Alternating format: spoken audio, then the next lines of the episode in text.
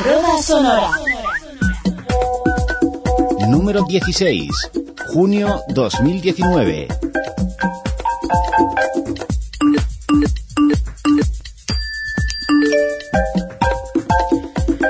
¿Qué tal? Bienvenidos, bienvenidas a esta nueva edición de nuestra revista arroba sonora. Ya sabéis que es una revista que se edita en el Centro de Tecnología e Innovación de la ONCE, en el CTI, y que se realiza y que se graba en los servicios bibliográficos de la ONCE, en el SBO, que todos conocemos por SBO. Quiero en esta ocasión, pues antes de nada, presentarnos quién estamos aquí haciendo posible esta revista. En la parte técnica nos acompaña en este número 16 Ana Tubert. En la lectura de los textos está con estarán con nosotros Paloma de la Torre y Ana Piqueras. Seguro que a muchos de vosotros os suena. Y aquí delante del micrófono, como siempre, y durante estos últimos 16 números, Estela Landrove.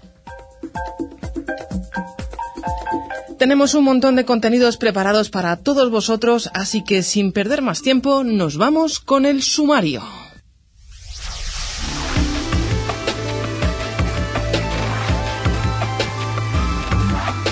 En la pista número 2 escucharemos la sección al microscopio. Mónica Montes nos va a ayudar a descubrir un anotador con línea Braille que se llama Braille Note Touch Plus. En esta ocasión podremos descubrir qué podemos hacer con este dispositivo muy novedoso. En la pista número 3 nos vamos a marchar con Rosa Fernández hasta Argentina, porque allí tuvo lugar la cumbre global sobre discapacidad. El CTI, junto con el Servicio Bibliográfico de la ONCE y la FOAL, estuvieron presentes y ella nos va a contar algunas anécdotas sucedidas y también cuáles fueron sus impresiones durante este viaje. En la pista número 4 escucharemos las noticias que nos han llamado más la atención en lo que tiene que ver con la tecnología y la tiflotecnología durante los últimos tres meses. En la pista número 5 hoy hablamos de en esta ocasión charlaremos sobre la exposición anual de Side City en Alemania. Allí estuvieron dos personas del CTI y nos van a contar cuáles han sido los productos que más les han llamado la atención y cuáles han sido los productos que se han traído para España para que sean evaluados. En la pista número 6 daremos lectura a vuestros correos electrónicos, responderemos lo que podamos porque cada vez nos lo ponéis más difícil y también escucharemos vuestros mensajes de WhatsApp.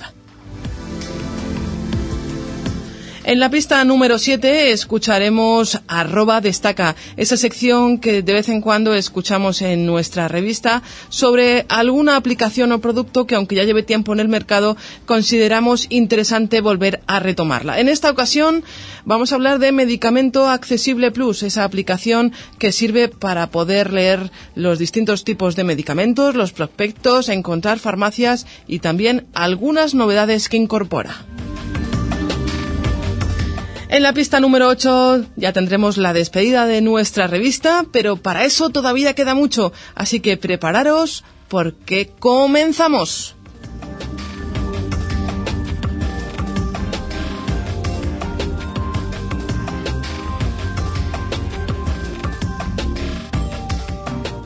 Arroba sonora arroba 11.es Al microscopio.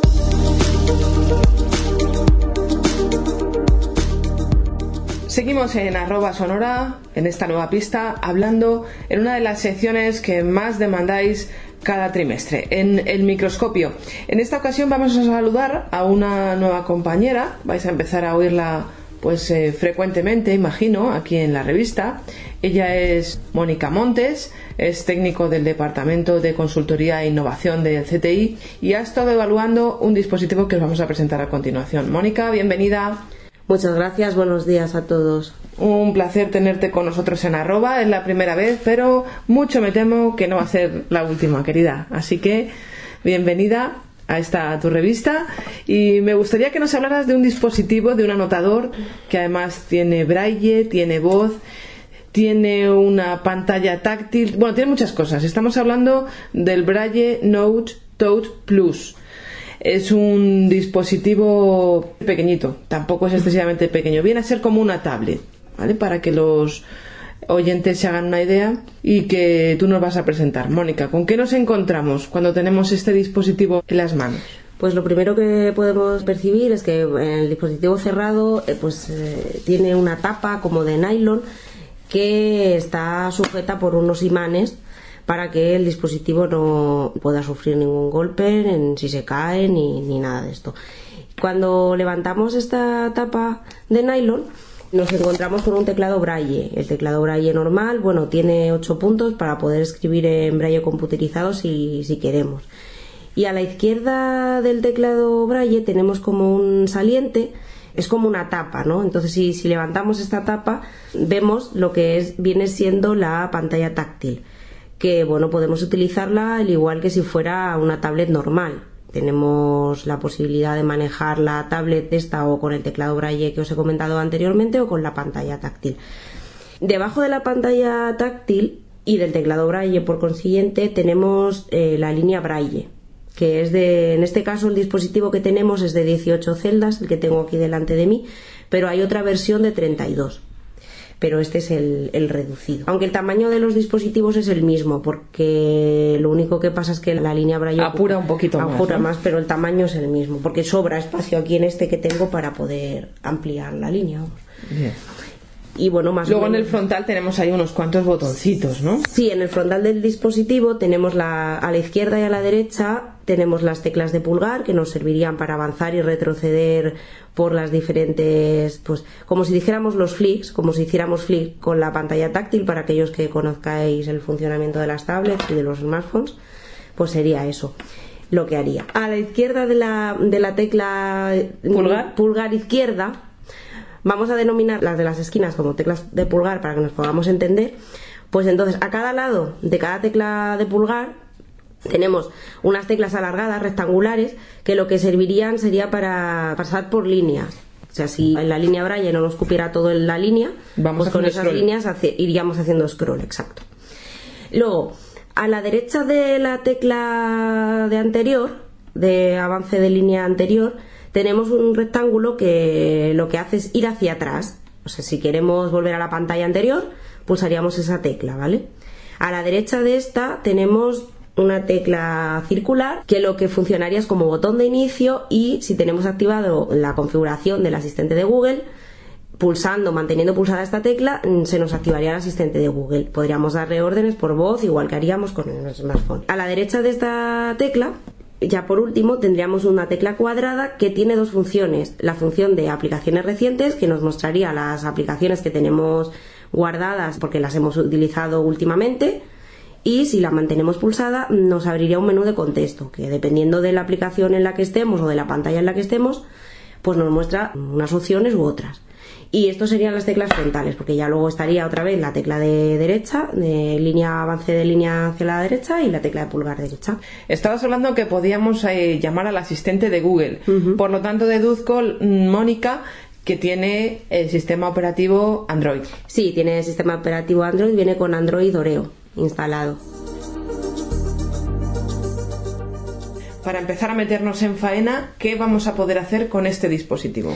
Pues bueno, este dispositivo nos va a permitir utilizarlo pues como una tablet normal. La única diferencia que tiene es que pues, tiene el teclado braille añadido, pues que puede resultar más cómodo, pero tiene las funciones de contacto, tiene correo electrónico, tiene Google Chrome, nos permite incluso utilizar el KNFB Reader que viene instalado con el equipo sin necesidad de comprarlo previamente también disponemos de un lector de libros que se llama Easy Reader, que también viene instalado con el equipo. Y luego, pues lo típico, ¿no? Pues gestión de citas, de los contactos, como ya he comentado. Nos permite incluso podernos bajar cualquier aplicación que queramos de la Play Store porque es un, es un Android pues al, al, uso. Y bueno, tenemos la calculadora, todas las aplicaciones que podamos encontrar en un, en un teléfono. ¿Te parece que veamos alguna de estas aplicaciones y que nos muestres cómo funcionaría?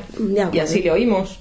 Pues esta... 9 jueves, 6... Esta es la voz que tiene y es la que viene por defecto. Se pueden cambiar y, y, podremos instalar cualquiera de las voces de acapela que vienen instaladas con el equipo, pero esta es la que viene... 929 por defecto configurada. Final. Vamos a desbloquear el, el equipo Dispositivo desbloquear menú y aquí estamos en el menú principal, ¿no? en el escritorio. Aquí tenemos contactos, Email. Email, Internet. Chrome. Procesador de texto. Keyword. Calendario. Keyplan. Gestor de archivos. Keyfiles. Calculadora. Keycalc. Y así reader más. Play Store. KNFB Reader. Terminal Braille. Todas las aplicaciones. Y esto es lo que hay en el, en el menú principal. Estos son todas las aplicaciones. Bueno, luego ya si entramos en la opción de todas las aplicaciones, Menú principal. pues se nos abre todo lo que ajustes, archivos, todo lo que podemos encontrar pues en un... Contactos. Cámara. También tiene cámara, por lo que oigo. Sí, tiene cámara porque como tiene KNFB Reader, pues lo podemos utilizar pues para sacar la foto del documento que queramos escanear y nos lo leerá automáticamente. Y así reader más. Fotos. Gmail. Google. Guía del usuario. KBRF. Keycalc. Bueno, esto pronuncia un poco de aquella manera, pero bueno. Supongo que todo eso se irá corrigiendo con el tiempo. Supongo que sí, de momento está, pues estamos haciendo sugerencias y mejoras para que lo vayan implementando. Y en cuanto al lector de libros Daisy, que comentabas, Mónica, Sí. los libros, ¿de dónde nos los podemos descargar? Pues ¿De la podemos- biblioteca digital? Sí, nos los podemos descargar de la biblioteca digital y podemos, como es una tablet al uso, conectar la tablet nuestra al- a nuestro ordenador y transferir el archivo que nos hayamos descargado a- desde el ordenador y si no, pues podemos acceder desde el propio desde la propia tablet a través de Google Chrome y podemos descargarlo directamente, incluso utilizar la aplicación Gold. También la podríamos instalar y También la utilizarla. podríamos instalar y utilizarla, sí, sí. Podríamos instalar cualquier aplicación que haya en el- la Play Store, se podría instalar en esta, en esta tablet. Y en cuanto a los libros Braille, la lectura Braille, ¿qué esto le interesa mucho a nuestros oyentes. ¿Qué tablas Braille son las que utiliza? Pues ¿Braille utiliza- computerizado, Braille de 6 puntos? Sí, utiliza Braille computerizado y Braille de 6 puntos. Y luego también utiliza Braille según el idioma que queramos. O sea, podemos elegir el inglés o el- cualquier idioma. o sea, Pero tenemos que cambiar, no se hace el cambio automático. No, hay que digamos. configurarlo. Hay que configurarlo. Igual que con 6 u 8 puntos, Sí, ¿verdad? también hay que configurarlo. O sea, Te viene configurado por defecto de una manera, pero bueno, si lo quieres cambiar, no me acuerdo exactamente qué la funcionalidad venía configurada por defecto, pero, pero vamos, que se puede cambiar y no es nada difícil tampoco. ¿Y qué conectividad tiene este dispositivo con, con otros de su entorno, Mónica? Pues tiene conectividad Bluetooth, se puede conectar por USB y lo podemos conectar tanto al ordenador si queremos que funcione como línea braille y lo podemos conectar incluso a un dispositivo móvil a través de Bluetooth. Y al ordenador se puede conectar tanto por Bluetooth como por USB. Y podemos manejar, o sea, podemos utilizar la línea braille y manejar el ordenador a través del dispositivo, a través de la aplicación que se llama Terminal Braille. O sea, habría que abrir esa aplicación y lo únicamente sería cuestión de seguir las instrucciones que aparecen en la pantalla. Lo sincronizaríamos, digamos. Se sincronizaría, te pregunta si lo quieres conectar a través de Bluetooth o a través de USB, tú eliges la- el tipo de conexión que, que necesitas y automáticamente él te pide un código de vinculación en los dos dispositivos. En el ordenador no, porque al conectarlo por USB no es necesario. Pero en el móvil, pues igual que cuando conectamos la línea Focus nos pide un código de verificación, lo mismo ocurre con esto. Y ya lo que sí que es importante no cerrar nunca la aplicación terminal Braille en el momento que se sale de la aplicación o que se cierra Nos quedamos perdidos. ya no se puede manejar el móvil con la tablet. Siempre es aplicación abierta. Se puede, si por ejemplo se quiere ver algo de la tablet, tú puedes darle al botón de inicio, el botón circular que hemos comentado antes, y la conexión no se pierde porque tú la aplicación la sigues teniendo abierta. Luego bastaría con ir a aplicaciones recientes y volver a abrirla si quieres volver a manejar el móvil con la tablet. ¿Y qué autonomía tiene aproximadamente?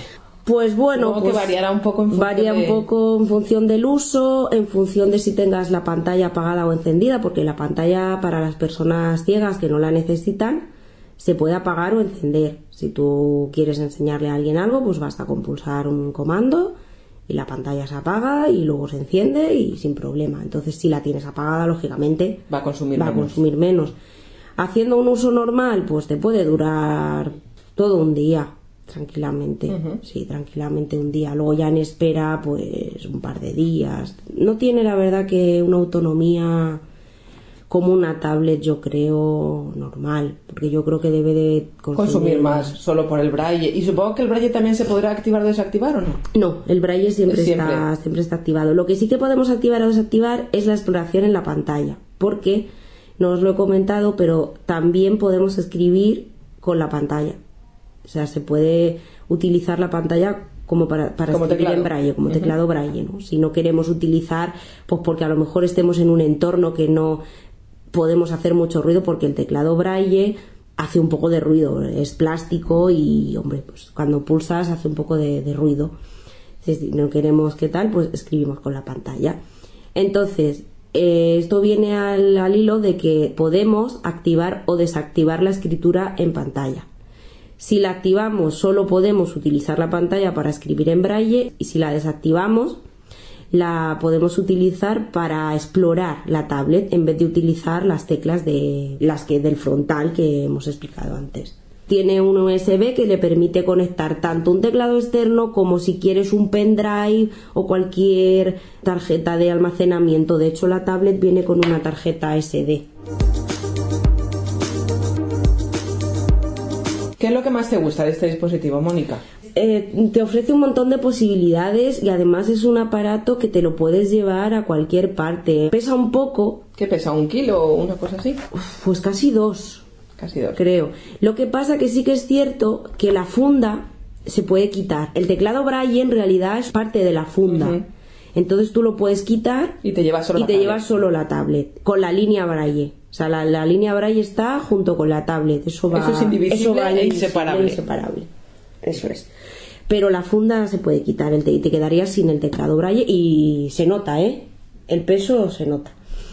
Pues lo que me refiero, pues es que te permite tomar apuntes, te permite, si vas en el transporte público, escuchar música, pues te puedes bajar si estás suscrito a Spotify, por ejemplo, o, o meterle música que tú quieras.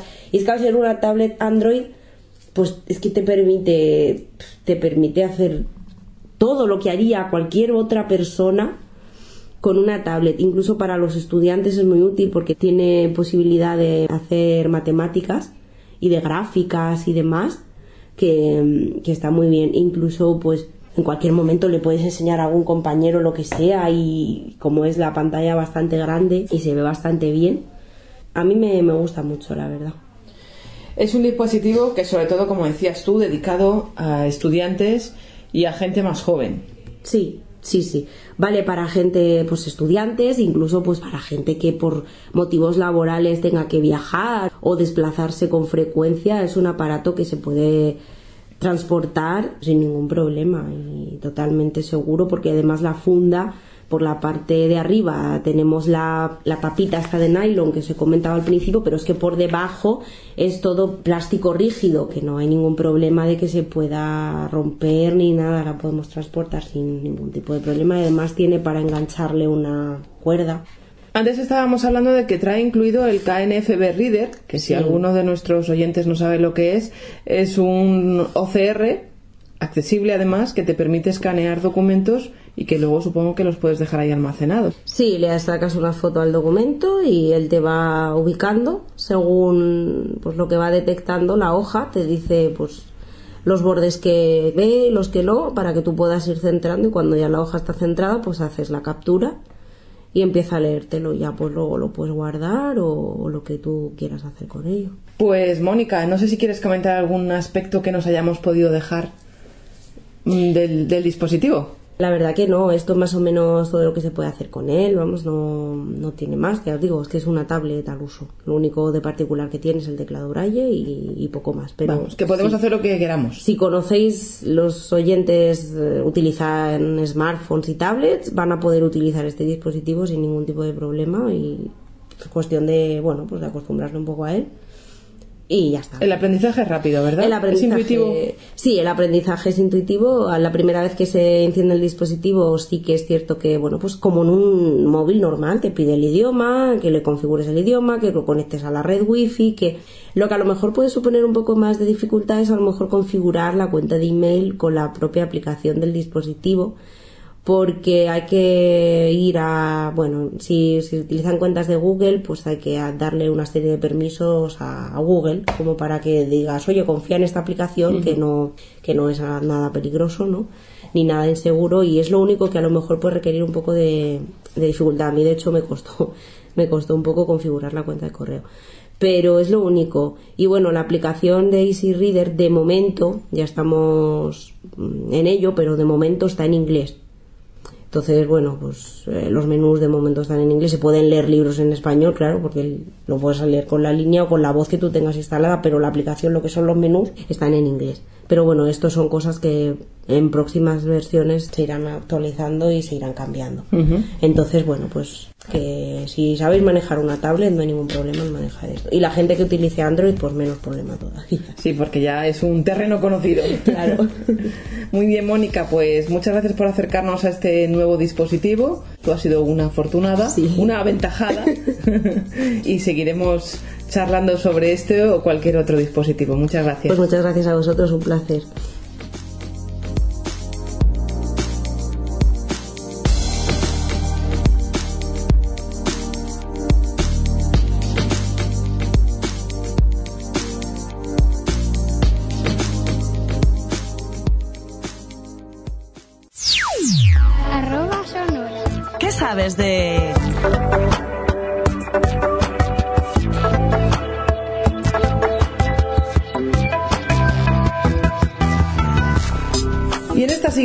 De arroba sonora nos vamos a hacer eco ahora de la segunda cumbre global sobre discapacidad que tuvo lugar en Buenos Aires, en Argentina, entre los días 6 y 8 de junio de este año 2019. Allí estuvo nuestra casa, estuvo la ONCE, con el CTI y también con FOAL. Y por parte del CTI estuvo allí Rosa María Fernández, que ya es técnico del Departamento de Atención al Usuario. Alguno de nuestros oyentes seguro que ha tenido la oportunidad de charlar con ella y nos va a contar cosas interesantes que le sucedieron durante esos eh, dos o tres días, poquitos pero muy intensos. Rosa, muy buenas, bienvenida. Hola, muchas gracias. Bueno, esta segunda cumbre global sobre discapacidad mm, no tuvimos lugar, tú como técnico de atención al usuario de CTI, de, de participar en ella, pero sí que estuviste digamos, al pie de la calle, porque CTI y FOAL tuvieron un stand conjunto y ahí fue donde desempeñaste tu labor como informadora, ¿verdad? Sí, efectivamente, la parte del trabajo que yo llevé a cabo pues fue enseñar a todo el público que se nos acercaba algunas de las aplicaciones que desarrollamos en el CTI y entre ellas pues fueron Braitico, Edico, Ebrai también y Gol, Apolo, Audes Mobile y también un comunicador táctil de la ONCE que ayuda para la comunicación con las personas sordociegas. Eso fue lo que tuve que hacer allí. Claro, estamos hablando de que fue en Argentina, Sí. en Buenos Aires, y nosotros estamos acostumbrados a trabajar con el Gol, a- ya, ya lo hemos integrado en nuestra vida como una aplicación cualquiera, o con el Ebrai, o con el Edico, pero ¿cuál era el sentir general de estas personas ciegas que no tienen la ocasión a lo mejor de tener tan a mano este tipo de elementos, este tipo de aplicaciones? Pues creo que la aceptación fue bastante buena y despertó mucho interés. Mi apreciación fue que lo que más interés despertó por parte de las personas ciegas fueron sobre todo las, las aplicaciones eh, Gol, Apolo y Audes Mobile también. Y luego pues el uso de la línea Braille. Llevaba una línea Braille para ayudarme en las demostraciones y eso también le pues llamó mucho la atención y, y, bueno pues mucha gente se acercaba al stand a simplemente a tocarla porque para muchos de ellos era la primera oportunidad que tenían de tocar una línea. Oye, me han dicho por ahí las lenguas de doble filo que tenías cola en el stand y todo. Sí, sí, sí que es verdad. Bueno, yo creo que es que también tiendo a explayarme y a explicar mucho y bueno, pues la gente también es que estaba muy interesada y hacía muchas preguntas sobre lo que les estaba enseñando. Entonces sí, hubo un momento en que había colas y, y aparte que se correa también la voz de unos a otros y, y venía mucha gente a vernos. ¿Y alguna de las personas que estuvo presentes en el stand durante tus explicaciones dijo algo así como que nunca nadie me había explicado cómo funcionaban estos equipos tan bien. Hay las lenguas de doble filo. ¿Eso es verdad o no? Sí, sí que es verdad, sí que es verdad, que en algún momento pasó, pasó alguien que lo dijo en voz alta y, y bueno, pues eso da, da también mucha satisfacción. Y nos hablabas antes de las personas ciegas en general, pero también ha tenido un papel importante durante esta cumbre el sector educativo que también pasó por el stand, ¿verdad? Sí, sí, se acercaron muchísimos profesores, muchísimos maestros que se dedican a la enseñanza de niños con discapacidad, pero además la mayor parte de ellos tenían en sus aulas a niños con múltiples discapacidades, efectivamente. Lo que más les interesó era sobre todo yo creo que Braitico, Edico también, pero Braitico yo creo que despertó más interés. Braitico además es más que Es más lúdico y es para niños más pequeños también, aunque Edico también se puede utilizar en primaria y en secundaria, por supuesto, pero yo vi más interés por parte de- del profesorado con Braitico. Sé que las comparaciones son odiosas, pero si tenemos que comparar entre cómo estamos actualmente las personas ciegas en España y lo poquitísimo que tú has podido ver, si se me per- permite esta expresión, en Argentina, ¿qué, qué destacarías? ¿Qué nos podrías contar? Es una apreciación personal y además hay que tener en cuenta de que yo llevo relativamente muy poco tiempo en, Por eso nos interesa casi más. en la 11. Entonces, yo lo que veo es que aquí hay unos medios, un- una cobertura a las personas ciegas, un apoyo que, que da la 11, que en otras partes del mundo, como por ejemplo Argentina, que, que fue donde estuvimos, no, no existe.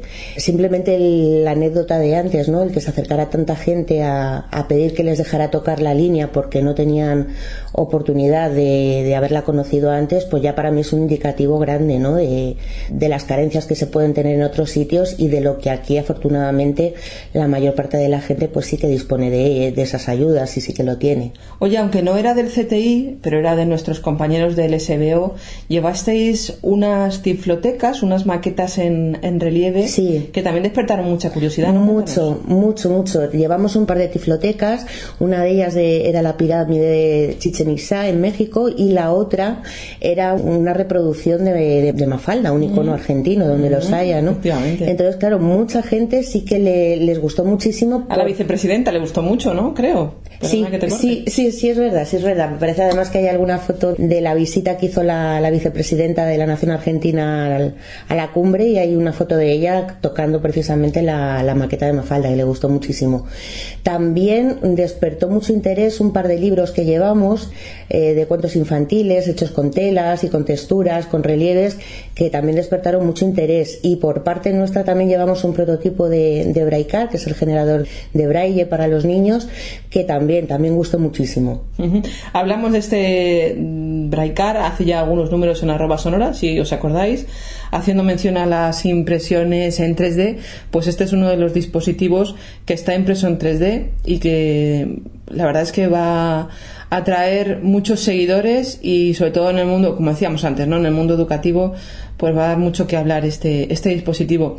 Hemos hecho un recorrido así muy somero por lo que fueron estos tres días en la cumbre global, pero a mí me gustaría que nos contaras algo más al pie de la calle, digamos, fuera de la convención. Yo soy muy de sacaros así a los invitados pues alguna anécdota, algo curioso que nos podáis contar, ¿no? De, de estos tres días, Rosa. Era mi primera visita a Buenos Aires. Entonces, la impresión que me llevo de la ciudad es que me ha sabido muy poquito, me apetece mucho volver y conocerla más. Hubo también uno de los días que estuvimos en la cumbre que nos invitaron desde las asociaciones de ciegos FAICA y, y ULAC, nos invitaron a la Biblioteca de Ciegos de Argentina a una recepción y, y luego pues una cena informal allí con ellos. Eso también estuvo muy bonito porque Te ayuda un recibimos- poco a conocer más a la gente, ¿no? De, de primera mano. Sí, y además nos recibieron con un cariño espectacular. Me, me he sentido muy querida, muy apreciada allí por, por pertenecer a, a ONCE. Para los ciegos de Argentina es un, un referente tremendo, ¿no? Oye, y ya casi para terminar, Rosa, no quiero que te marches de nuestros micrófonos sin que nos cuentes qué te pasó en un autobús. Bueno,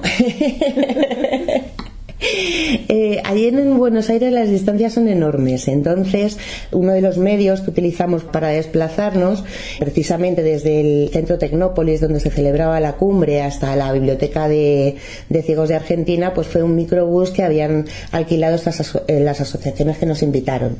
Entonces, cuando estábamos ya todos eh, subidos en el autobús, bueno, pues de repente se oyó un golpe y una de las ventanillas del autobús pues se astilló y cayeron varios vidrios encima de los asientos y, encima de las personas que iban allí sentadas, afortunadamente sin que nadie sufriera ningún percance, ¿no? Pero bueno, pues el, conductor no pareció tampoco darle mucha importancia. Ni se mutó, ¿no? No, y arrancó y entonces al primer bache, al primer giro que cogió el autobús con, con, un pequeño bache, pues la ventana ya se terminó de romper. Y entonces, bueno, pues hubo que acomodar a la hubo que desalojar, ¿no? sí, sí. Y hubo gente que se tuvo que sentar incluso en el pasillo porque el, el autobús iba lleno. Afortunadamente ya no pasó nada más y pudimos llegar tranquilamente a a destino, pero sí, sí fue curiosa. Sí, lo contamos en tono jocoso un poco porque, bueno, la anécdota es, es esa, ¿no? Que afortunadamente no pasó nada, pero que os llevasteis ahí un, un pequeño susto. Los taxistas también conducen bastante rápido, ¿no? Pues a ver, rápido, rápido lo que pueden, porque la verdad que hay tantísimo coche que parece que la apunta todo el día. Lo que sí que es verdad que hablan muchísimo, o sea, taxistas, sí, sí que se reúne el, tópico, ¿no? Y bueno, pues se conduce de aquella manera, no mal exactamente, pero bueno, sí, algún susto que te lleva. Oye, queremos aprovechar esta charla que estamos teniendo con Rosa Fernández para saludar a nuestros oyentes que podamos tener argentinos o desde Argentina. ¿Eh? Les mandamos un beso muy grande. Sí, sí, sí, por supuesto. Y que nos escriban un correo electrónico si les apetece a nuestra dirección que es arroba sonora arroba 11.es y que nos cuenten. Mm, si nos quieren contar cosas de Argentina, pues son bienvenidos. Y si nos escuchan desde cualquier otro país, pues oye, abrimos esa ventanita para que nos puedan contar lo que ellos quieran en cada momento. Rosa, yo creo que como muestra un botón, nos quedamos con, con esas anécdotas, con ese cariño que te has traído de toda la gente de, de Buenos Aires y simplemente pues pedirte que la próxima vez que te vayas nos lleves en la maleta o algo. Ay, ojalá. ojalá, muchas gracias a vosotros. Gracias.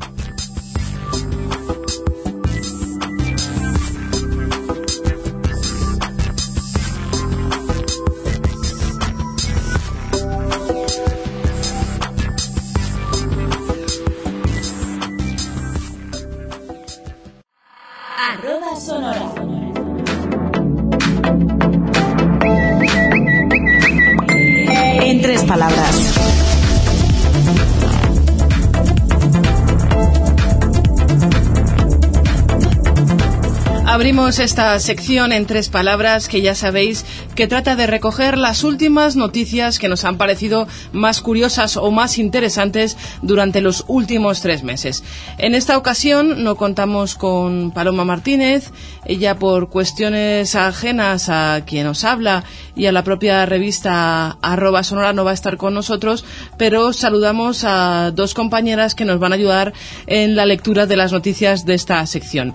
Ella seguro que las conocéis, son Paloma de la Torre. Muy buenas, Paloma, bienvenida. Muy buenas, muchas gracias, bien hallada. Y Ana Piqueras, Ana. Hola, ¿qué tal? Encantada de estar aquí. Pues si os parece, comenzamos con la lectura de esas noticias y en primer lugar hablamos de la tecnología de los museos, porque ahora va a ser accesible el arte a los ciegos gracias a la tecnología 3D. Pues efectivamente, así es y así lo plantea la Alianza Americana de Museos de Estados Unidos, que ha presentado en Nueva Orleans las últimas novedades museológicas para ayudar a las personas con problemas visuales a disfrutar del arte mediante el tacto. Hemos desarrollado una tecnología que convierte cualquier imagen bidimensional, dibujo, collage, fotografía o imagen de satélite en una imagen táctil tridimensional, explica John Olson, cofundador de 3D PhotoWorks. Lo más importante para que un museo sea accesible es introducir un enfoque de diversidad, inclusión y accesibilidad, explica Elizabeth Merritt, vicepresidenta de la Alianza Americana de Museos.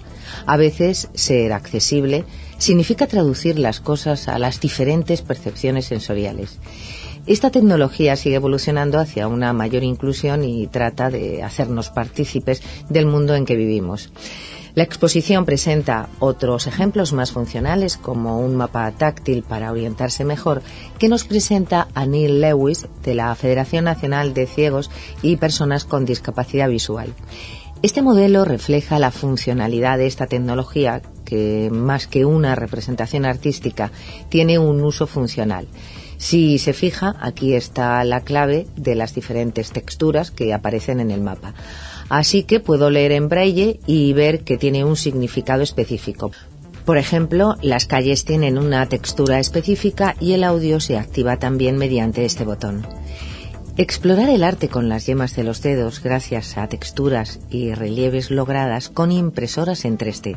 Los museos pueden hacer así más accesibles sus colecciones a un público con discapacidad visual.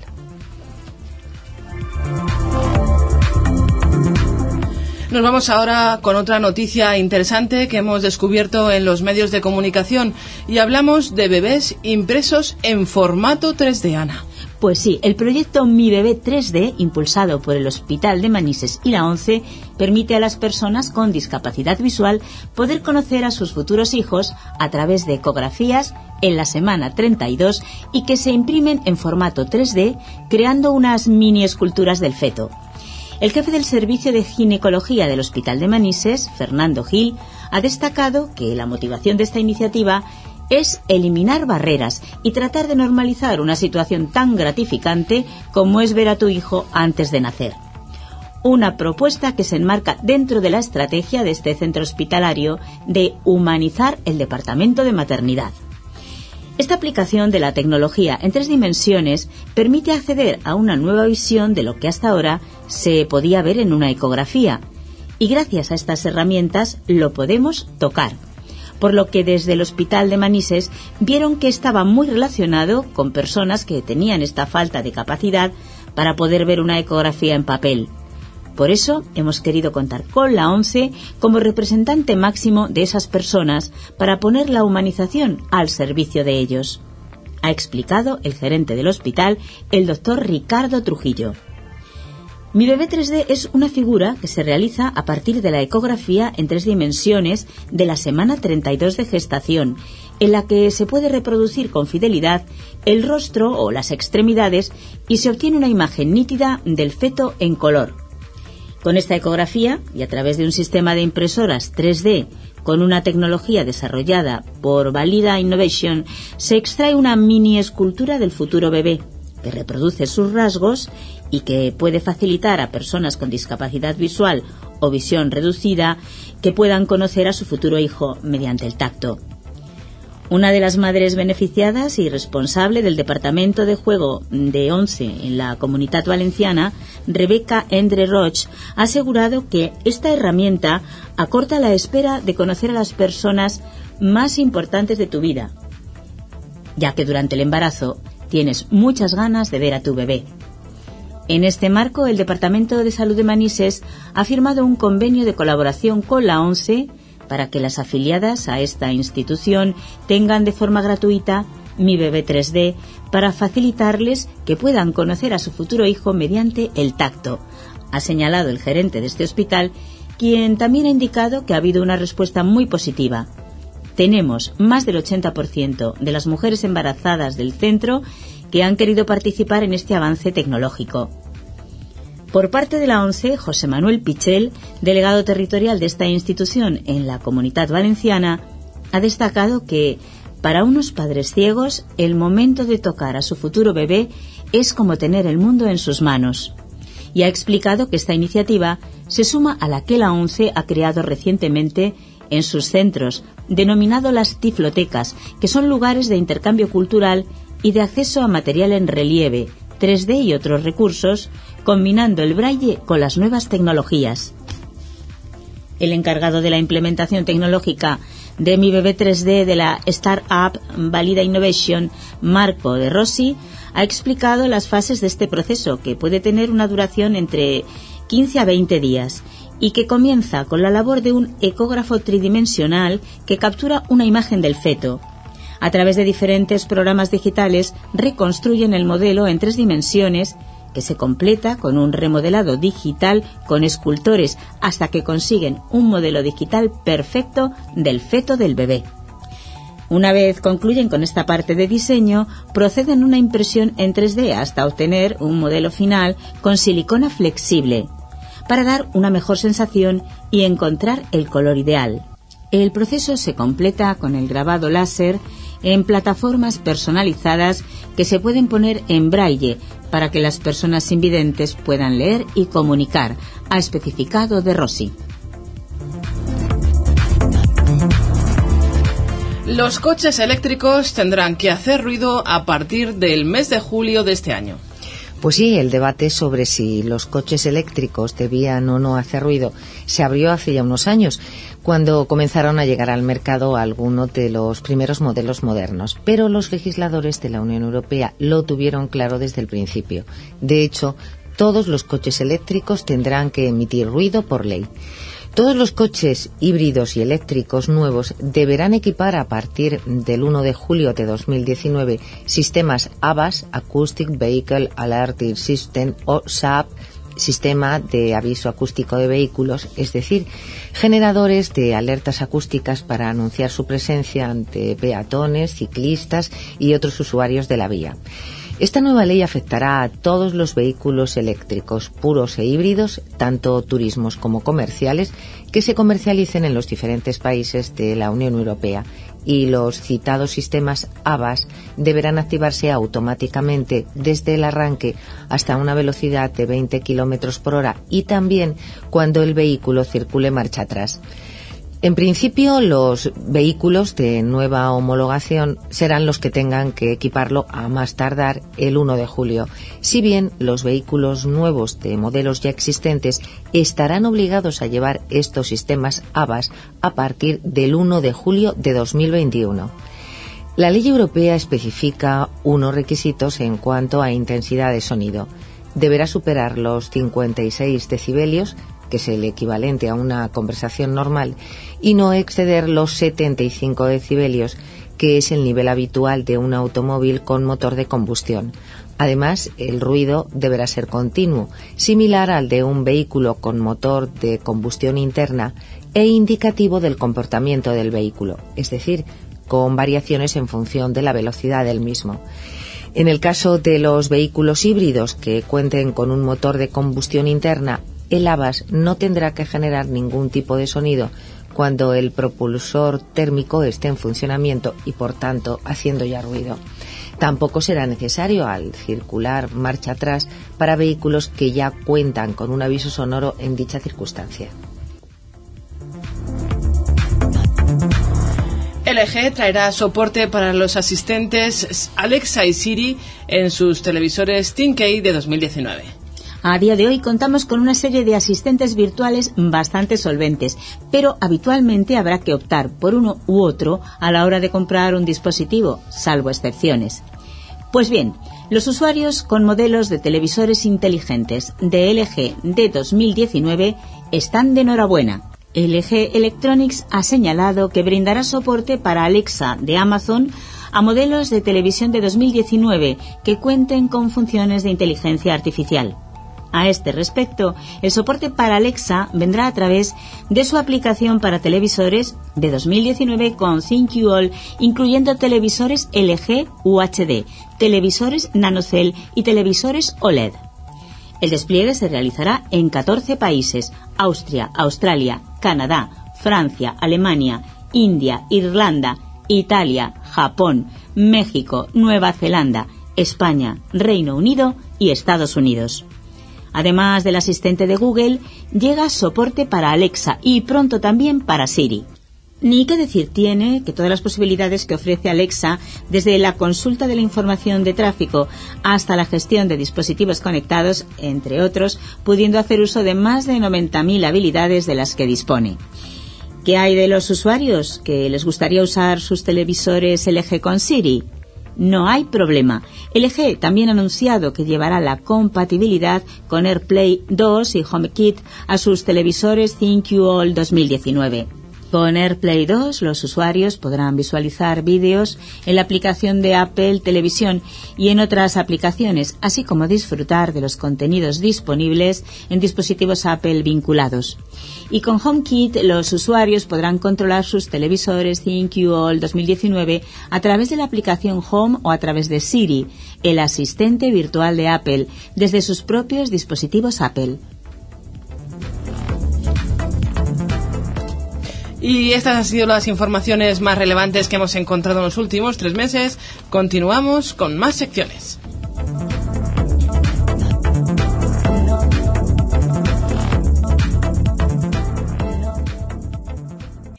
Envíanos tus notas de voz al 667 14 87 49.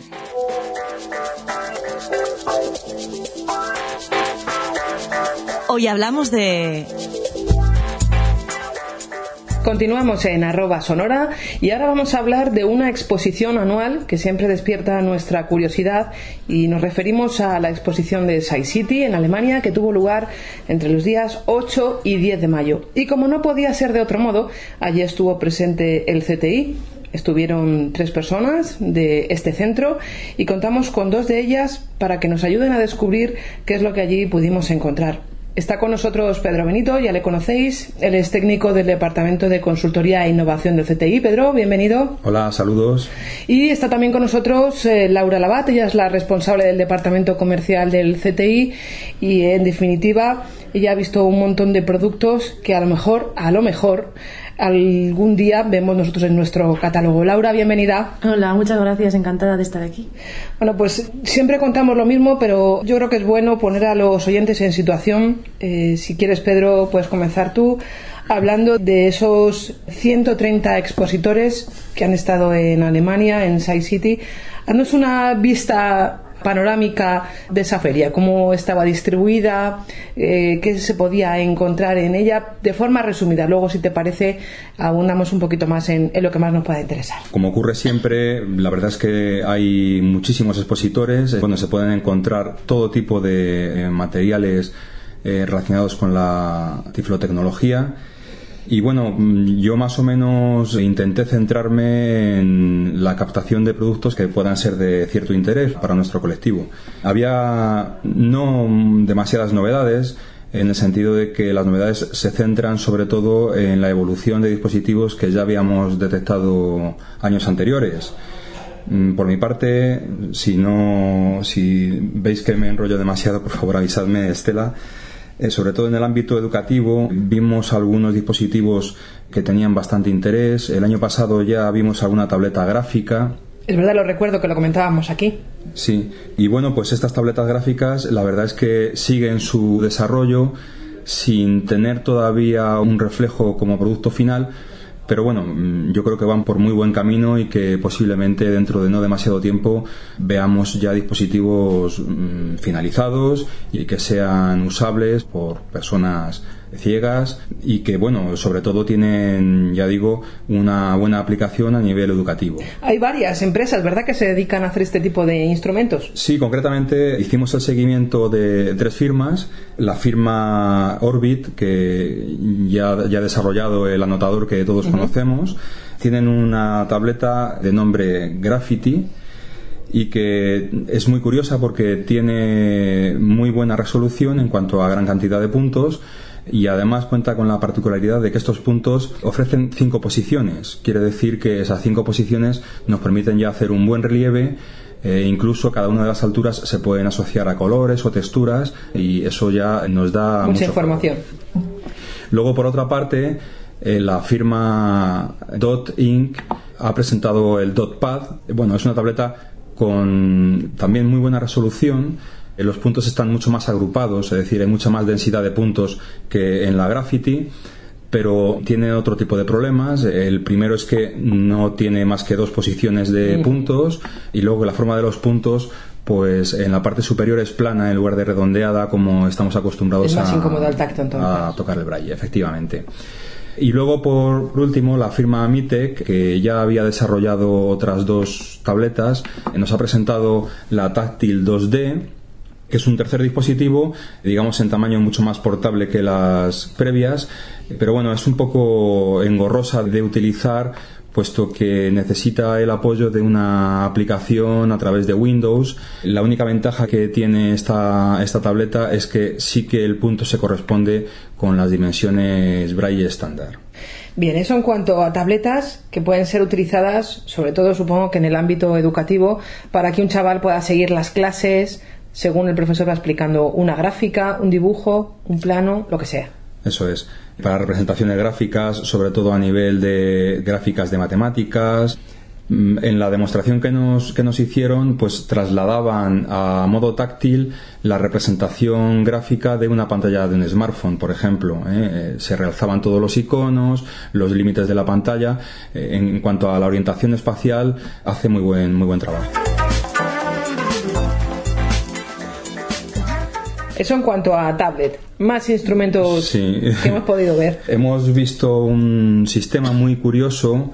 En este caso se trata de Code Jumper, que consiste básicamente en una herramienta tridimensional, es decir, que se compone de una serie de módulos que se ensamblan entre sí. El jueguecito, entre comillas, El jueguecito. jueguecito. Vienen a representar en realidad funciones de escritura informática.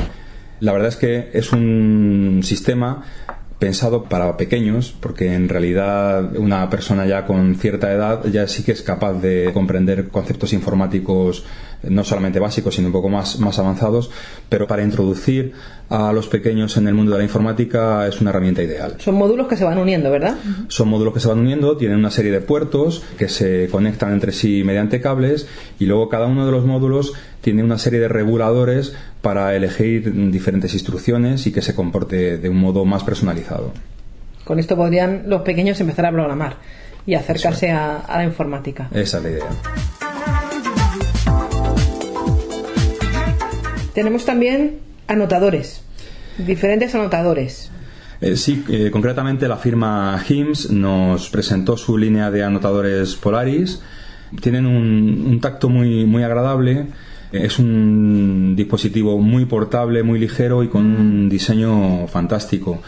Están basados en un sistema operativo Android y bueno, pues nos dan toda la funcionalidad en cuanto a conectividad, eh, anotación y, y otro tipo de funcionalidades que la verdad es que superan mm, muy pocos, por no decir ningún otro dispositivo del mercado. Eh, Orbit también estuvo presente, ¿no? Con su anotador. Orbit estuvo presente, pero obviamente es un dispositivo que, Que ya conocemos. que ya conocemos y que lógicamente no nos hemos centrado tanto en su, en su funcionalidad. Eh, nos han presentado una serie de funciones accesorias que se irán implementando poco a poco, alguna app que servirá para facilitar la comunicación entre dispositivos y cuestiones de este tipo, pero bueno, no, no mucho más, eh, no supone una gran novedad. Luego ya en otro tipo de dispositivos de anotadores, como tal, hay muy pocos en el, en el mercado. Existen otras firmas que nos consta que tienen sus propios dispositivos, pero no, no han estado presentes en la feria.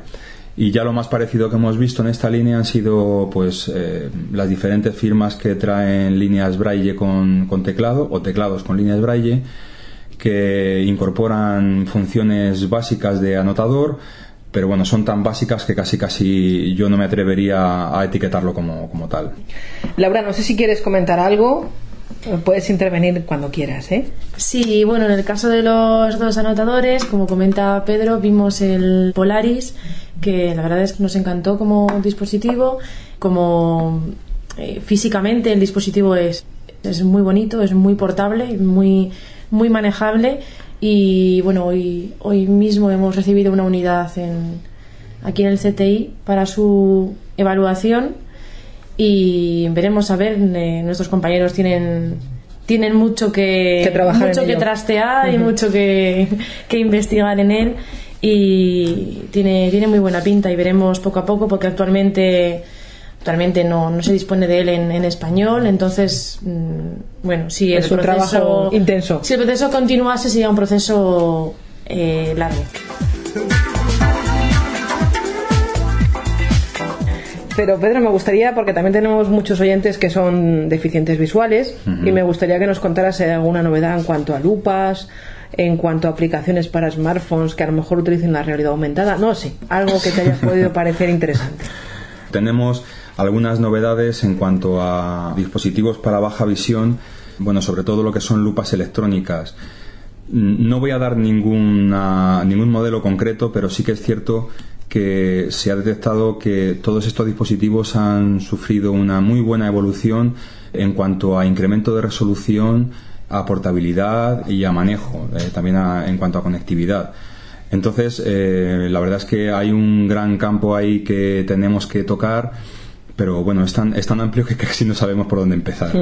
Pero bueno, lo que es evidente es que está habiendo cambios rápidos y eh, sobre todo en la resolución de pantalla. Sí, sí, así es. Eh, no cabe duda que, bueno, pues aprovechando lo que entendemos como tablets, eh, eh, con bueno, tablets de muy alta resolución, con cámaras muy bien insertadas, eh, muy bien adaptadas a, estos dispositivos, pues conseguimos unos resultados eh, inmejorables. E incluso, bueno, pues ya estos dispositivos casi todos traen incorporadas funcionalidades de OCR, eh, hacen una captura de un texto concreto, eh, son capaces de transformar esa imagen en un texto puro y ese texto puede ser leído por una síntesis de voz, con lo cual tenemos en un solo dispositivo gran cantidad de funcionalidades. También hemos visto algún teléfono móvil con teclado que eso a los a las personas mayores les llama mucho la atención. Has podido ver por lo menos uno. Pues sí, eh, la verdad es que eh, existen varias firmas que traen soluciones en este sentido, pero bueno, quien más interés se tomó en hacernos una demostración fue la firma francesa Capsys. Ujú. Vieja conocida ya de nosotros. Vieja conocida. Su teléfono móvil tiene el nombre de mm, Minivision. Y bueno, pues en este caso, para los que ya tienen conocimientos de hace tiempo en esta materia, incorpora, o sea, su, su funcionamiento es similar al de los antiguos teléfonos móviles Nokia con Mobile Accessibility. Tiene un menú que, bueno, es un menú con los caracteres ampliados, incorpora una síntesis de voz que nos va leyendo todas las opciones y, estas opciones son las básicas. No podemos asemejar este teléfono móvil a un smartphone actual, pero sí sería suficiente para ese público que demanda este tipo de. Laura, tu turno. ¿Qué productos te han llamado la atención y, por tanto, qué productos van a poder evaluarse aquí en el CTI y, por lo menos, sacar conclusiones? Ya veremos si luego más adelante, pasado un tiempo, pueden incorporarse a nuestro catálogo, pero que por lo menos vayan a ser estudiados. Sí, bueno, llamarme la atención. Las tabletas que ha comentado Pedro, desde luego, me parecen muy interesantes y como futuro, actualmente no, no vamos a evaluar ninguna por lo menos ahora. En un futuro próximo seguramente sí, pero hace falta un poquitín más de recorrido. Eh, la de Orbit eh, Graffiti, por supuesto, es muy interesante. Las cinco alturas de punto que proporciona, eh, considero que en cuestión de gráficos es un dispositivo muy, muy, muy interesante para el aprendizaje de, de nuestros chavales. Y respecto a dispositivos que hemos visto y que vamos a poder evaluar, pues como anotador ya he comentado, el Polaris Mini hay uno que es más, más grande, el, Mini eh, tiene una línea braille de 20 caracteres y es el que hemos traído para evaluar. Y, eh, por ejemplo, en, de la firma eView hemos traído un despertador, reloj, que tiene, además de que es totalmente configurable, bueno, esta firma eh, nos ha mostrado tres productos, los tres van a ser evaluados y a los, eh, respecto a los tres productos se les van a, a, decir porque están muy dispuestos a mejorar lo que lo que ellos puedan, están muy dispuestos a, a colaborar, a, colaborar sí, a tener, a tener, en consideración las mejoras que nuestros compañeros eh, puedan determinar. Y eso, nos hemos traído un despertador que tiene en la parte delantera, lo que es la esfera, se puede abrir la ventanita y se pueden tocar las horas. Uh -huh. Y la característica que tiene sobre todo este dispositivo, además de que también habla, es que puedes conectarle una especie de cajita pequeña que lo que hace es vibrar. Ajá. Vibrar cuando, por ejemplo, ponemos la alarma. Y esto, pues bueno, es. Para eh, las personas sordo-ciegas es muy interesante. Es, es, es, una maravilla. Entonces, pues está, está siendo evaluado actualmente por la Unidad Técnica de Sordoceguera. De esta firma también hemos traído un reloj eh, similar al conocido Bradley, mm. que, mm, bueno, es, es, una buena idea. Mm, es, es- está bien, está siendo también analizado. Quizá vimos ya allí que Tenía algunas carencias. Sí, las bolitas que identifican, porque no, no tiene saetas, las bolitas que identifican la hora y las horas y los minutos quizá eran un poco pequeñitas. Entonces, bueno, no, no todos tenemos la misma precisión táctil. tacto, claro. Quizá esa es una de las mejoras que se les va a proponer porque es posible que, bueno, que no todos seamos capaces de identificarlas eh, exactamente. Un reproductor grabador Daisy también nos hemos traído, que también está en proceso, ya están terminando su evaluación. Y, y bueno, también se les van a, a dar, pues bueno, nuestra opinión, ¿no?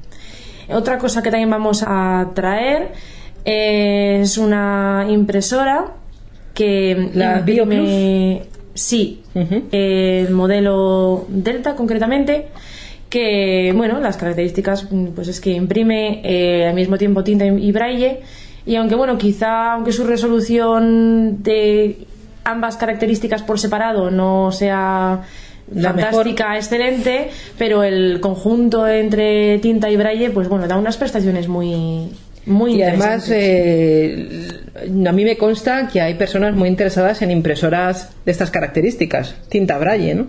Sí. Y eso puede ser interesante, la verdad. Es muy interesante y, y- No es para hacer la tirada de una imprenta. No, pero bueno, nos enseñaron, por ejemplo, una tabla periódica y estaba, estaba, estaba muy chula, muy chula con sus colores y toda escrita en braille y, y bueno, es un, un complemento. El teléfono de, de Capsis eh, aún no lo tenemos aquí, pero también tenemos intención de, de evaluarlo porque bueno, eh, tiene mejoras con, con modelos anteriores y bueno, creemos que es, es- es muy importante poder evaluar un dispositivo de estas características porque bueno, está claro que hay que tenemos mucha gente que lo necesita y también queremos evaluarlo. Imagino, Laura, que tú como responsable del departamento comercial habrás tenido multitud de reuniones con diferentes, con diferentes fabricantes. ¿Cuál ha sido el sentir general de esos fabricantes hacia nuestra casa, hacia la 11? La verdad es que se alegran mucho, se alegran mucho de, de ver representación de ONCE, de tenernos por allí, de poder mostrarnos sus novedades y de que les podamos también contar qué, qué es lo que qué es lo que nos hace falta, ¿no? qué es lo que necesitamos. Y bueno, han sido tres días intensos, pero tres días muy interesantes. Para mí, además, que era la primera vez que asistía a esta feria, pues vamos, me, me vengo con- Más intenso todavía. me vengo con muy buena sensación, con la sensación de, de decir qué cansancio, porque lógicamente son tres días de no parar, de una reunión detrás de otra, pero tremendamente interesantes y seguro que podemos sacar muchas cosas positivas de ellos, con lo cual Yo a esto añadiría también que no solamente se alegran mucho de, de vernos y poder enseñarnos todos sus productos, sino que también tienen curiosidad y sienten la necesidad, además, de saber cuál, cuál es nuestra, nuestra opinión, opinión, a sí. nivel técnico. La necesitan, sí. Sí, sí. Siempre están Con pensando. lo cual somos un referente a la hora de nuestras valoraciones. nos tienen en cuenta, eso se toman en consideración. Eso es, eso es. Por lo menos nos escuchan. No Sí. sabemos si luego implementarán nuestras sugerencias. Tú, de hecho, tuviste la oportunidad de, de charlar con la gente de Bons, ¿verdad? Sobre el, el Minestone y los diferentes productos que, que Bueno, ellos entre, entre otros, entre otros tuve la oportunidad de hablar con... Sí, digo Bons porque es el más cercano a todos con nosotros. Bons, sí. Y, y efectivamente eh, nos comentaron que están preparando una nueva versión del, del Milestone 312 Ace que va a implementar un sistema de recepción de radio eh, que no va a depender tanto de la cobertura FM sino que va a ser capaz de hacer una recepción de señal de radio más continua, de modo que aunque estemos viajando, nos estemos Una especie de RDS, supongo. es, es Sí. un, sí, es un Sí. sistema similar a, a RDS, bueno, que se sintoniza automáticamente. Cuando pasa de zona de cobertura, apenas se va a notar un segundo de silencio y vamos a poder seguir escuchando la misma emisora que estábamos escuchando hasta, ese momento. Bueno, como habéis podido ver, hemos imprimido casi al máximo lo que nos han dejado a Laura y a Pedro. Nos han contado Laura sus novedades, sus primicias, que esto no lo saben nada más que los oyentes de arroba sonorar, lo que hay aquí en el CTI para evaluarse, para estudiarse. Y Pedro, la parte más técnica, eh, los productos más innovadores que ha podido ver en, en este SciCity 2019. Os quiero agradecer a los dos que hayáis compartido con nosotros este ratito de charla, que nos hayáis llevado de forma virtual a esta exposición que tiene lugar cada año en Alemania y os emplazamos al año que viene, chicos. Bueno, no sabemos si podrá ser así. te agradezco, te agradezco tus, tus palabras y aprovecho para saludar a todos los oyentes. Muchas gracias. Muchísimas gracias. Un saludo a todos.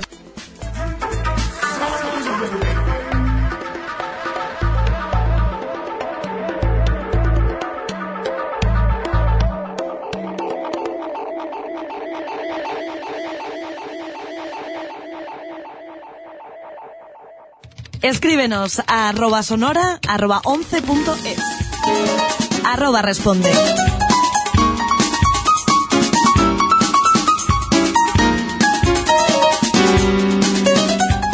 Abrimos nuestro telón de arroba responde. Ya sabéis que es la sección en la que vosotros podéis colaborar más directamente mandando los correos electrónicos a la dirección arroba sonora arroba 11.es y en esta ocasión hemos tenido a varios amigos en este caso han sido todos chicos, que nos han mandado correos electrónicos.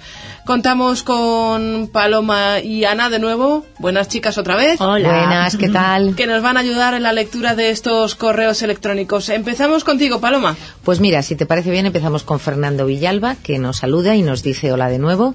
Muchas gracias por vuestra última revista y por todo el trabajo que realizáis y que vemos plasmado cada trimestre.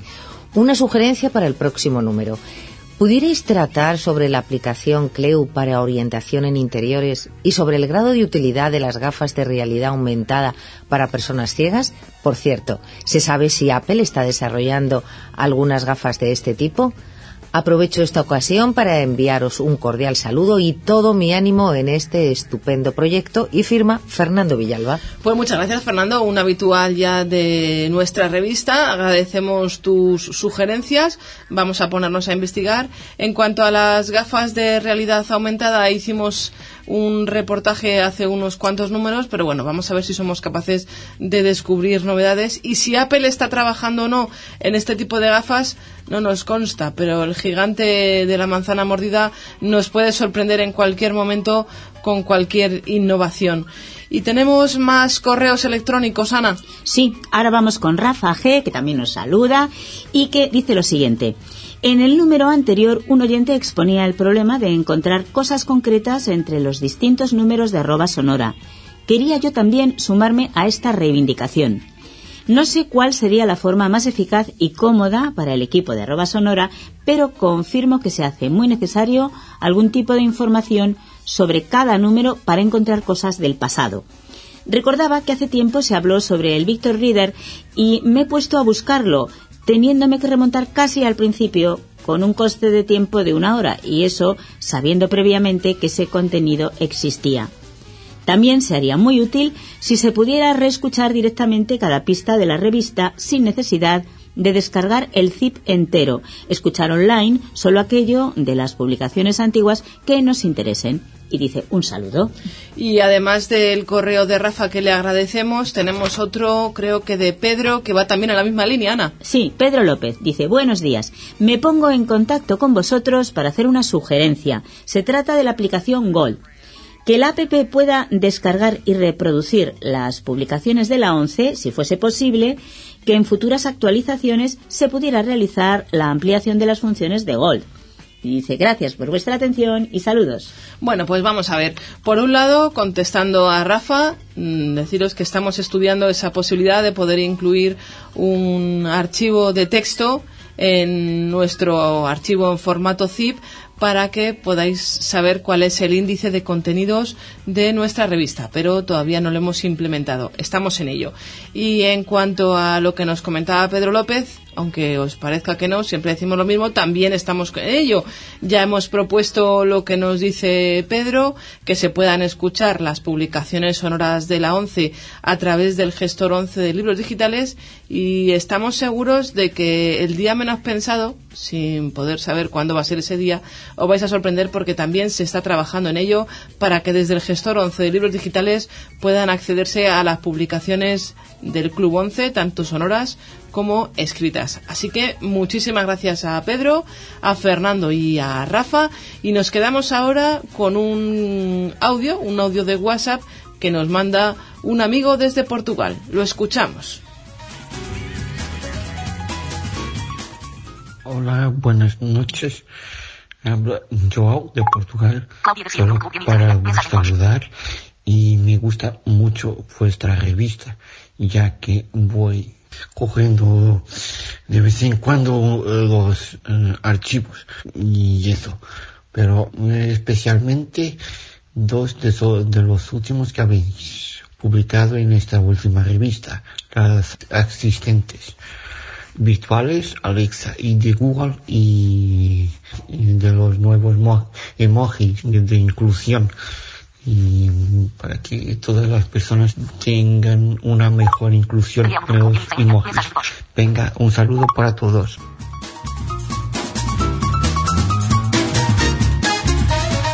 Bueno, pues le agradecemos mucho a Joao ese mensaje que nos ha mandado desde Portugal, eh, para que veáis que arroba sonora se escucha fuera de nuestras fronteras. Nos lo ha mandado a través de nuestro número de WhatsApp, que ya sabéis que es el 667 14 87 49. 667 14 87 49.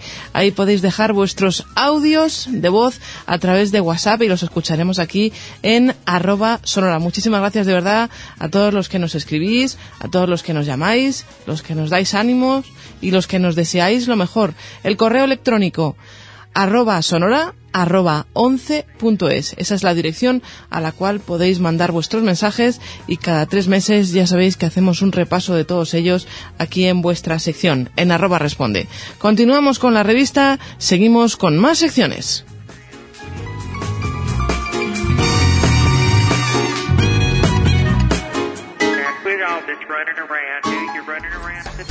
Arroba sonora. Arroba destaca. Continuamos en nuestra sección de arroba sonora hablando en esta ocasión sobre una aplicación para iOS y para Android que seguro que va a ser de mucha utilidad para muchos de nuestros oyentes.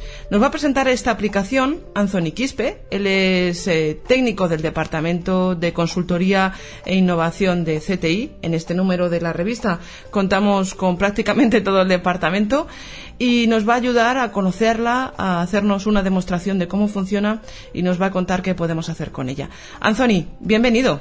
Hola, buenos días, Estela, ¿qué tal? Pues encantada de, tenerte aquí con, nosotros la primera vez, pero seguro que no va a ser la última. Bueno, yo encantado de estar con vosotros las veces que haga falta.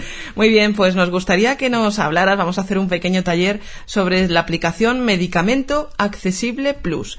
¿De quién es esta aplicación y qué es, así de forma somera, Anthony? Bueno, esta aplicación ha sido desarrollada por la antigua empresa Tecnosai del grupo Fundosa, eh, las empresas de Once, que actualmente es, es Ilunion es una aplicación basada para el reconocimiento de nombre de medicamento. Consiste en escanear las cajas o de buscar mediante el código nacional o el nombre del medicamento y pues poder leer el prospecto, cómo se debe de tomar, qué tipo de mm, componentes trae.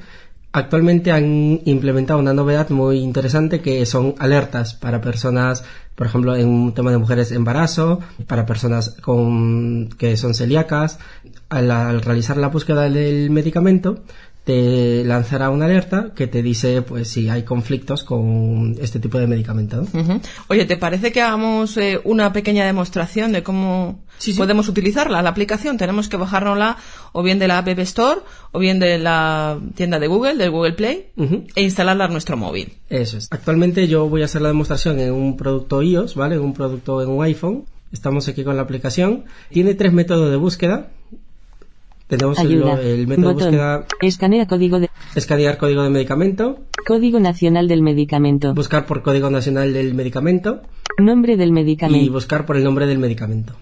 ¿vale? También tenemos, aparte de esos tres métodos de búsqueda, la opción de configurar el perfil y un botón de ajustes. Si Menú. nos vamos, por ejemplo, al Nombre botón del de- vamos a menú. explicar un poquito la aplicación Sí. primero, ¿vale? Menú. Nos vamos a menú, tenemos Menú. eh, despliega una lista, Buscar. tenemos Botón. el apartado de buscar, que es donde hemos estado previamente, Mis medicinas. tenemos mis Botón. medicinas, que este campo sirve para cuando tú ya has buscado una medicina y te interesa, la puedes agregar como agregar a favoritos, Ajá. ¿vale? Y consultar directamente ahí sin estar escaneando o buscando mediante texto. Sí. Farmacias. Tienes la Botón. farmacia, que este apartado también es muy interesante, que permite geolocalizar, según tu ubicación, la farmacia más cercana. Más próxima. Exacto, más próximas. Mi perfil. ¿Vale? Mi perfil, que aquí es eh, donde han añadido las novedades. Mira, vamos a acceder. Menú. Mi perfil. Ayuda. Alertas. Tenemos Cabecera. aquí la, eh, el apartado de alertas, que era lo que comentaba previamente, que dentro podemos, eh, por ejemplo, en el tema de mujer, embarazos, Mujer. ¿vale? Cabecera. Podemos Paciente activarlo. embarazada. Conmutador. Desactivado. Ahí lo pone, por ejemplo, paciente de embarazada Pulsa que está dos veces. desactivado.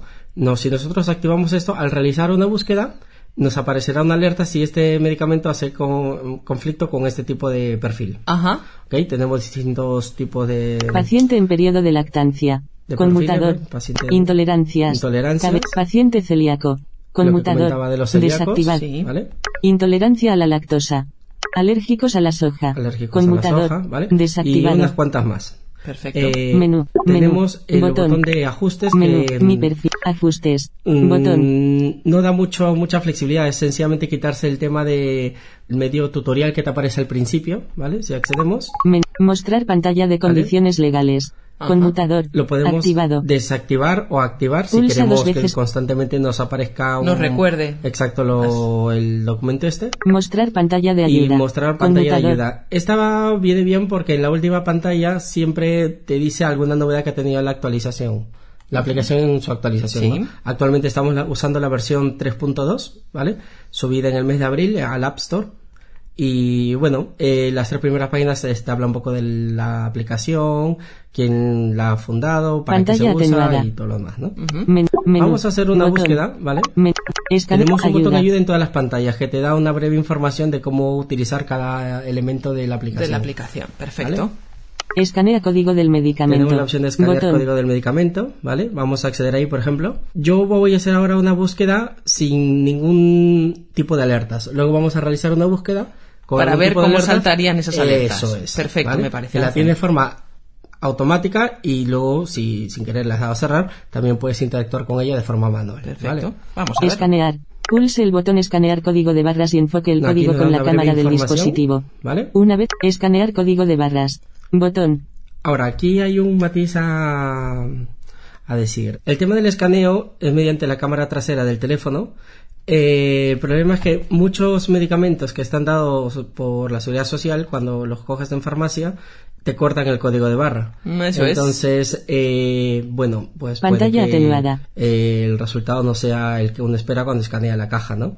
Pero en los casos que no es ese, casualmente eh, he observado que el código barra suele estar en la parte posterior del lateral que tiene braille en la caja, ¿vale?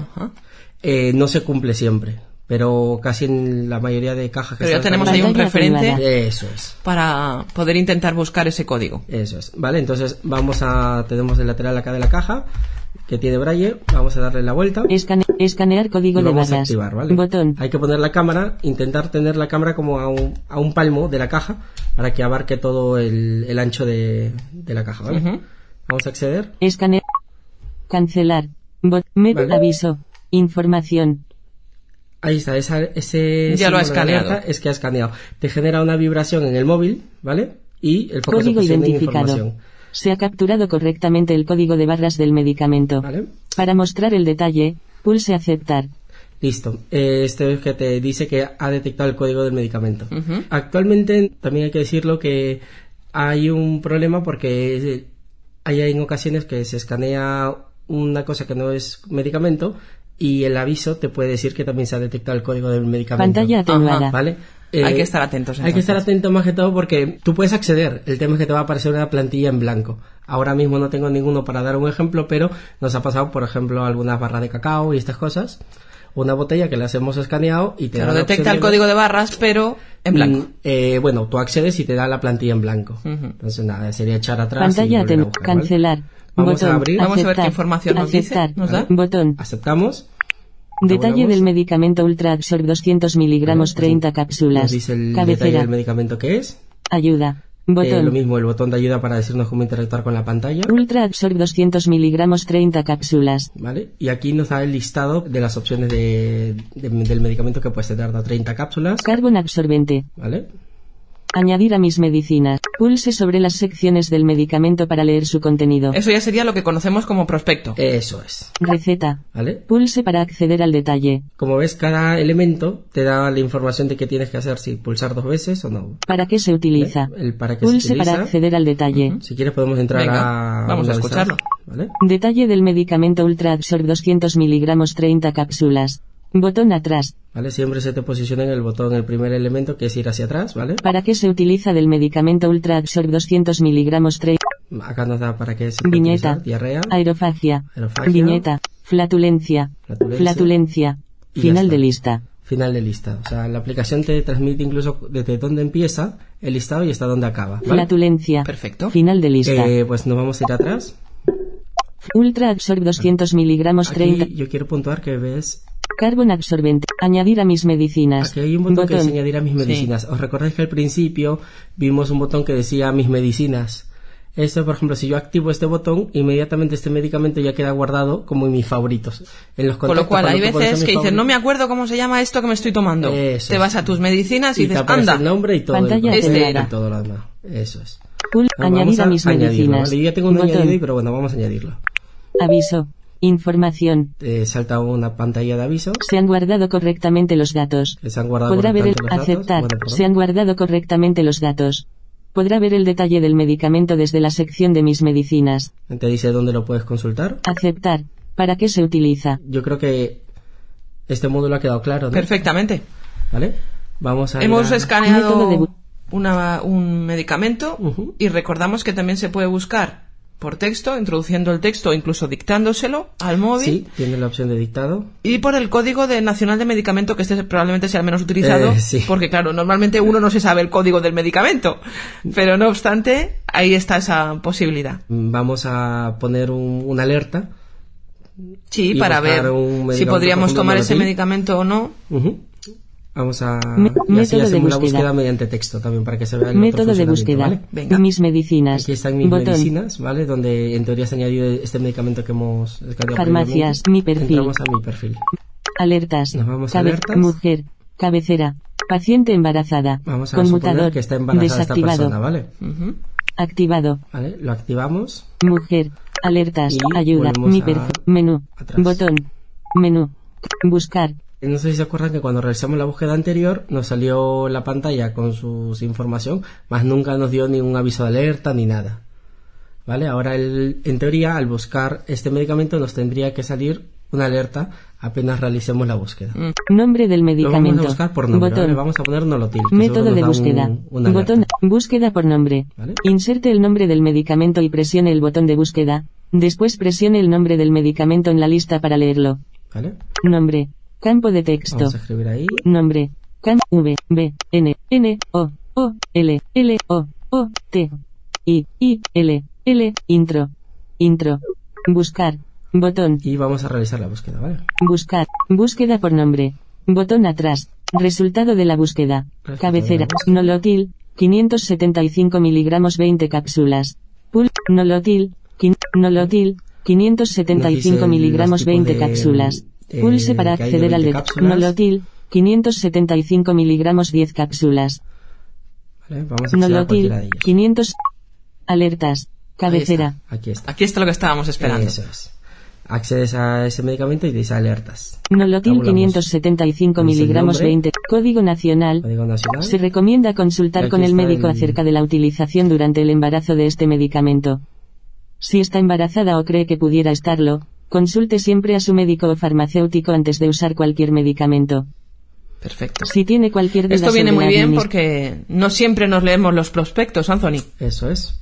Y puede que cometamos algún error de estarnos tomando algo cuando tenemos alguna situación que no es la idónea. Botón. Podemos cerrar el aviso, ¿vale? Cerrar. No, es Botón. más, tenemos que cerrarlo Resultado para de la seguir búsqueda. No podemos Botón continuar. atrás. Eso es. Detalle del Y aquí es donde medicamento yo decía Nolotil que tienes 500. la opción de manual también por si, como a veces vamos con tantas prisas, ni nos damos cuenta que nos ha aparecido ni nada, le damos a cerrar para seguir leyendo. Ayuda. Aquí dentro Nolotil 500 aparece- metamizol. Añadir a mis medicinas. Añadir a mis medicinas. Alertas 1. Te aparece un campo que se llama alertas 1. ¿Te recuerdas que en la búsqueda anterior de Añadir a después mis de medicinas. añadir a mis medicinas, te aparecía directamente la forma de interactuar con el resto de elementos, no te aparecía todo esto que te está apareciendo, que es Más precaución embarazo. Alertas. alertas, no te está el campo de alertas con precaución de embarazo, todo eso no te aparecía. No, directamente te aparecía el que el apartado de alertas. Te saltaba de donde Añadir era a mi- añadir a mis medicinas Alerta. pre- más info. a la, a La de la- cómo tomarlo o el, prospecto puro y duro, vaya. Esto es. Eh, Entonces, bueno, pues luego la interacción es igual que en la otra búsqueda. Puntuar que esta aplicación se puede utilizar con la línea Braille para personas sordas ciegas también. Pueden consultar. Bueno, eso ya es un detalle importante. Hay otra cosa, Anthony, que me gustaría que comentáramos, que demostráramos, y es la geolocalización de las farmacias Sí, claro. más próximas. Farmacias. Botón. farmacias, que este es eh, el apartado que yo decía de geolocalización, ¿vale? Menú. Botón. Accedemos. Farmacias. Farmacia. Ayuda. Farmacia Rosa Rubio Gómez. Calle de Valderrebollo. 1, 28031 Madrid. Vale. 0.78 kilómetros. ¿Veis que Pulse al para final mostrar. pone la distancia que está de la posición donde te encuentras? ¿Y podemos pulsar sobre ella para que nos lleve? Sí, mira, realmente cuando tú accionas cualquier dirección que te está apareciendo, eh, es, vincula a la aplicación Mapas. En este caso, al ser iPhone, vincula a la aplicación Mapas y tú directamente te pone la geolocalización de ese mapa y puedes darle al botón de ir. Pero saldrías ya de la aplicación de Medicamento Accesible Plus. Estarías dentro de mapas. Exacto, dentro de mapas. Si quieres, hacemos una prueba. para Venga, que- vamos a ver. Vamos a, Seleccionado. Farmacia Rosa Rubio vale, Gómez. vamos a ir a esta farmacia. Mapas. Vale. Ajustes. De. De donde Polígono estás Vallecas. Y a la Cerrar. que ir. Bot. 4 minutos. Ruta más rápida. Ir. minutos, Bot. ir, y ahí 1, tenemos ir. el botón ir, ¿no? Eh, para ya que nos lleve Directamente. esta- exacto. Actualmente yo creo que lo tengo en mi aplicación mapas en transporte.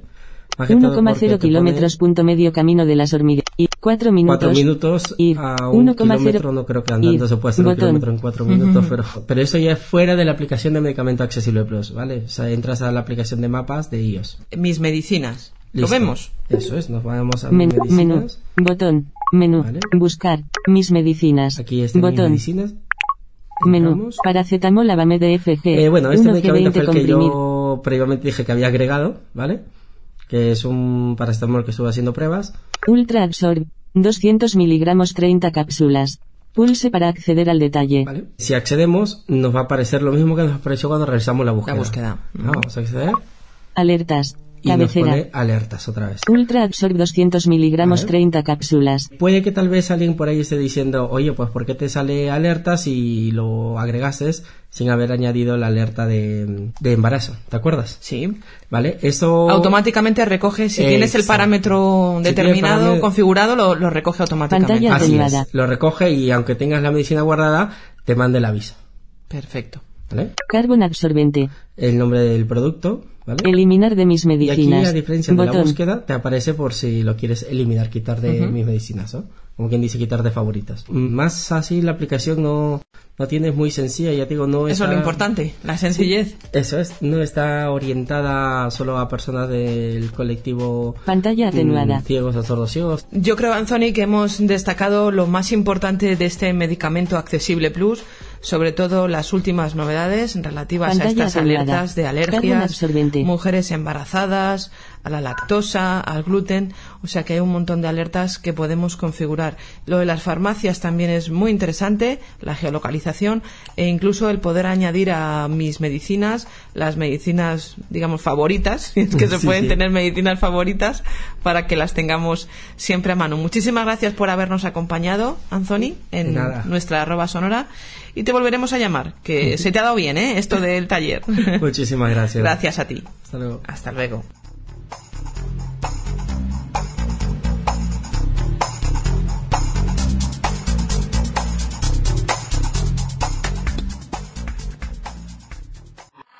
Arroba sonora.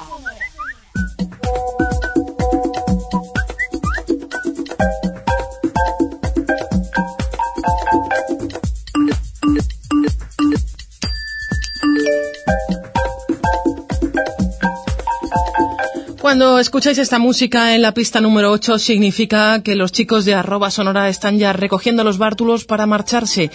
En esta ocasión nos emplazamos hasta el otoño. Ya será por el mes de septiembre cuando nos volvamos a encontrar.